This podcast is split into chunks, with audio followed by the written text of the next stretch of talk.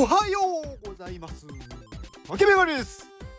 竹メガネの元気お届けいたします。元気ふう。昨日久しぶりにちょっと温泉行ってきたんですよ。でこうまあ温泉って言ってもね別になんか遠くではなくなんか家の近くのなんか温泉が出てるところ。まあそこねサウナもついてて、まあ、サウナも入りつつまあ、温泉にも入ったんですが、まあ、久しぶりにちょっとねこう露天風呂に行ったらなんかねすごく良かったです。あの冬の露天風呂って最高だと思いません？なんかこう外が寒いけどこうねお湯はあったかいっていう。なんかこう入ってる時にこうね頭はこうすごいこう冷えてる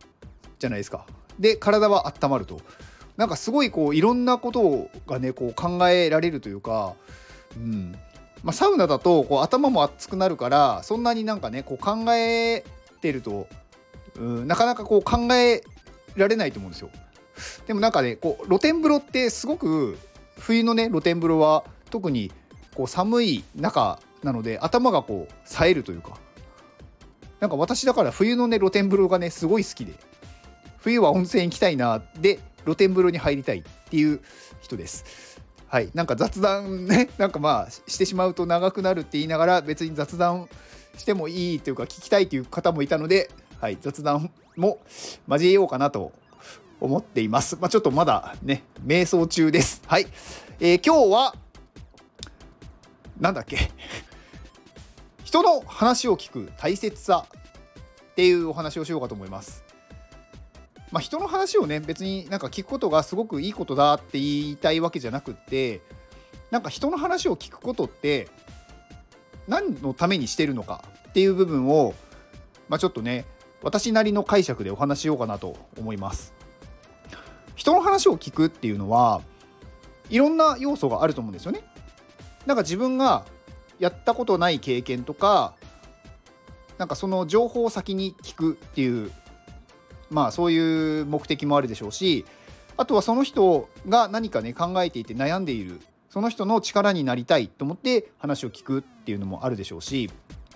あとはこの人と距離を縮めたいって思う時に話を聞くっていうことはすごく相手にとってなんだろうこの人は話を聞いてくれる人だって思うから近づけるというかやっぱり話を聞いてくれる人のところになんか話をしに行くじゃないですか。だから話を聞いてくれるっていう人に自分がなるっていうね、まあ、そういう目的でも私はいいと思うんですよ。でその時にあのー、ね別になんか目的をどう持つのかは自由だしあの全然ねどれがいい悪いもないと思っててなんかそれがねなんだろう自分のなんだろうまあ独りよがりというか自分のために聞くで全然私はいいと思うんですよ。うん、別になんかその人が困ってるから聞いてあげるっていうことがね最高でもないですし別に自分のために話を聞くっていうので私は全然いいと思ってます。結構私もねそういう部分もあるんですよ。相手からいろんなことを聞いて自分の経験にするというかあとは相手との距離を詰める時もそうですしなんか相手に対して自分から何かをねこうお願いしたい時もまずは相手の話を聞いてあげて親しくなったらやっぱり話を聞いてもらいやすくなるじゃないですかこっちの。だからそういう感じで私は話を聞くっていうことをやるっていうのも全然あります。で話を聞く時に結構話を聞くのが苦手だっていう人は多いと思うんですよね。なんか聞いてるとこう疲れちゃうとか、うん、なんか全然入ってこないとかまあそれはね別にそれでしょうがないと思ってます。じゃあ何をどういうふうに聞けばいいのかなとか思った時にあのー、これねぶっちゃけ話の内容を聞いてなくてもいいんですよ。相手はただ自分の中にあるものを外に出したいっていうだけなので内容をちゃんと聞いてなくても大丈夫です。まあこんなこと言うとねなんかえ聞いてないのってなるかもしれないんですけど別になんかその相手がねなんかそんなこと分かんないじゃないですか。で自分が興味あるものだったら勝手に自分がそこに何だろう意識を持ってってちゃんと内容もね聞いてますけど自分がよく分かんないものとかそんなに興味ないものの場合は話されても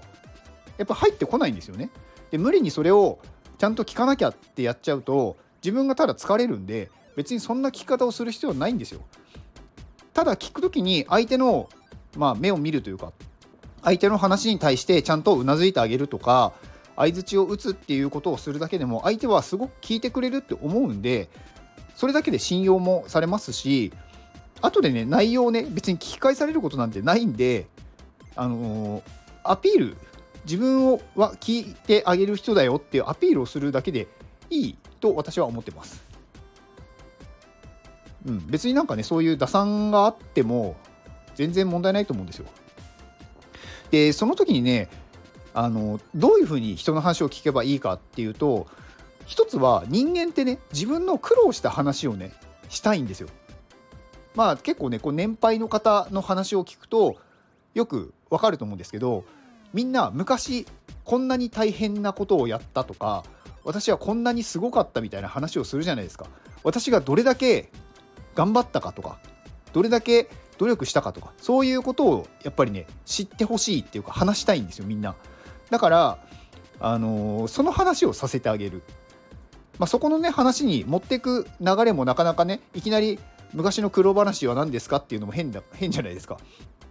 だから普通にねなんかうんなんか今ハマってるものは何ですかとか全然何でもない話から入りつつその人がなんかそれに対してなんかすごくなんか壁に当たっぶち当たったことって何ですかとかなんかその話もっとなんか話聞かせてくださいみたいな感じでなんか苦労した話を引き出してあげるとその人はもうずっと多分喋ってくれるんですよ。だからそれに対してふんふんあそうなんですねって言うだけです。それだけで相手はすごくこの人は話を聞いてくれて話しやすいって思うのでどんどん苦労してる話を聞いてあげてください。まあそんなにねなんだろう 無理に やる必要はないんですけど私はそういう感じで人の話を聞いてあげるっていうことは自分のためにもなるし相手のためにもなるしそこに何だろう打算があってもいいって思ってる派です。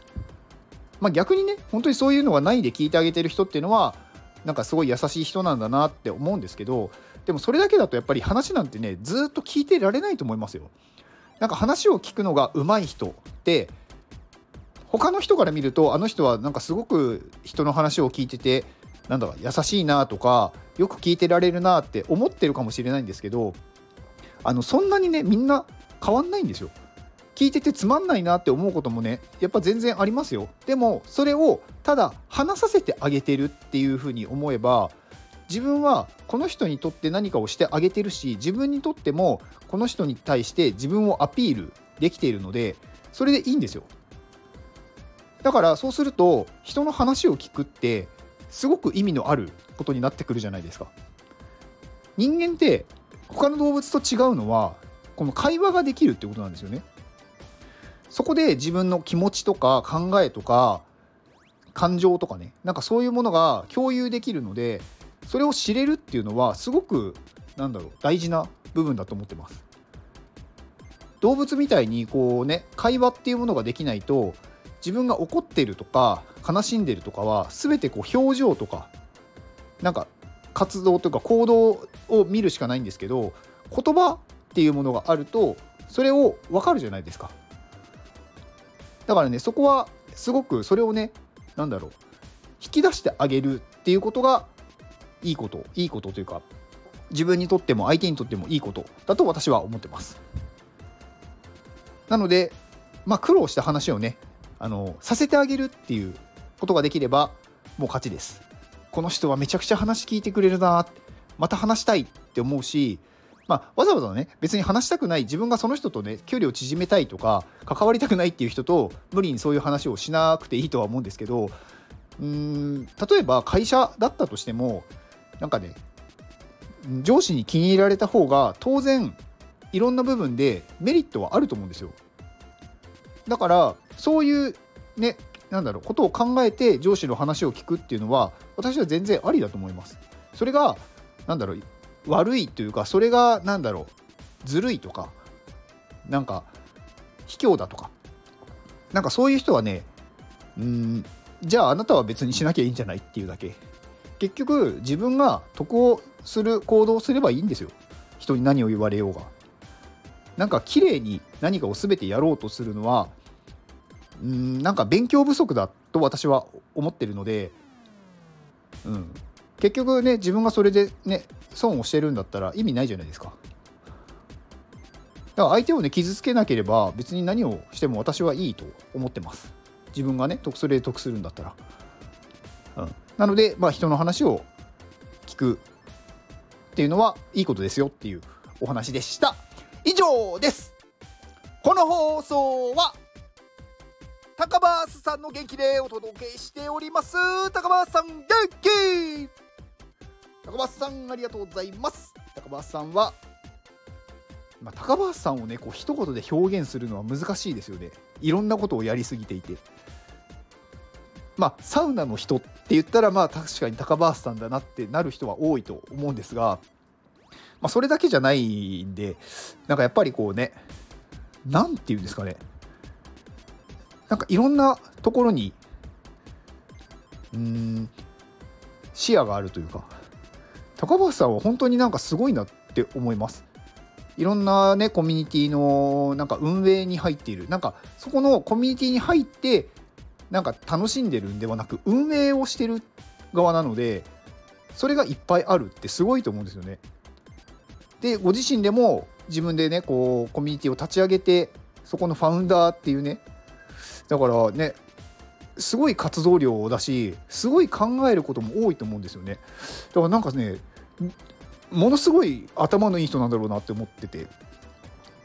まああとねこうやっぱりこうサウナに入って元気になったからなのかなんか活動量もすごいしだから体力もあるんだと思うんですよねうん、だからすごい人だなって本当に思ってます。で、えー、高橋さんから、えー、紹介してほしいということで、えー、式部ちゃんのふるさと納税ですね。まああのー、三重県四日市市から出てるものなんですが、まあ、ふるさと納税は基本ね、この年末に結構混むというか、年末にね、バーっと、あの買われることが多いので、まだふるさと納税の枠が残ってる方はね、ぜひこの式部ちゃんの SBT がもらえるふるさと納税、まあ、購入してね、あのもらうといいんじゃないかなと思ってます。で、これ、四日市市って、なんかこのマスコットキャラクターが小乳道くんっていうのなんですけど、これ、66尾ですかね。なんかそれがあれなんですね、四日市市のキャラクターなんですね。なんかお化けっていうか、そういうね、なんか妖怪というのか、なんかそういうキャラクターがいるのって珍しいなって思いました。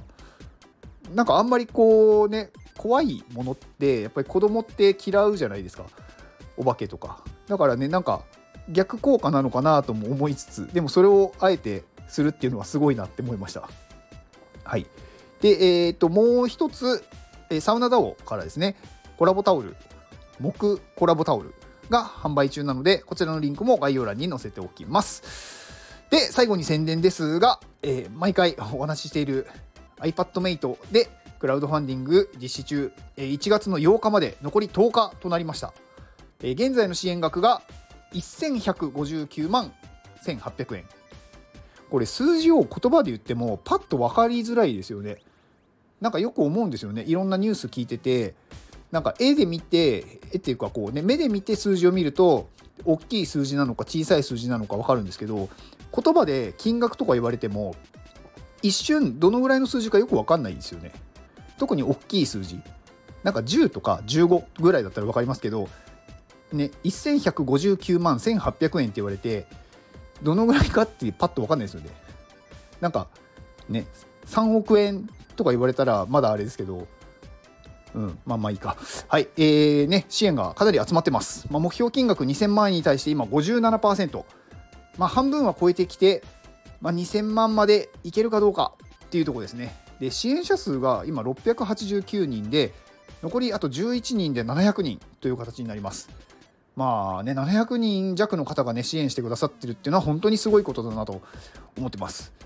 なかなかね、この人数を集めるっていうのも大変ですし、まあ、金額もね、まあ、すごい金額にはなってるんですけど、まあね、初めてのクラファンで1000万超えってなかなかないと思うんですよね。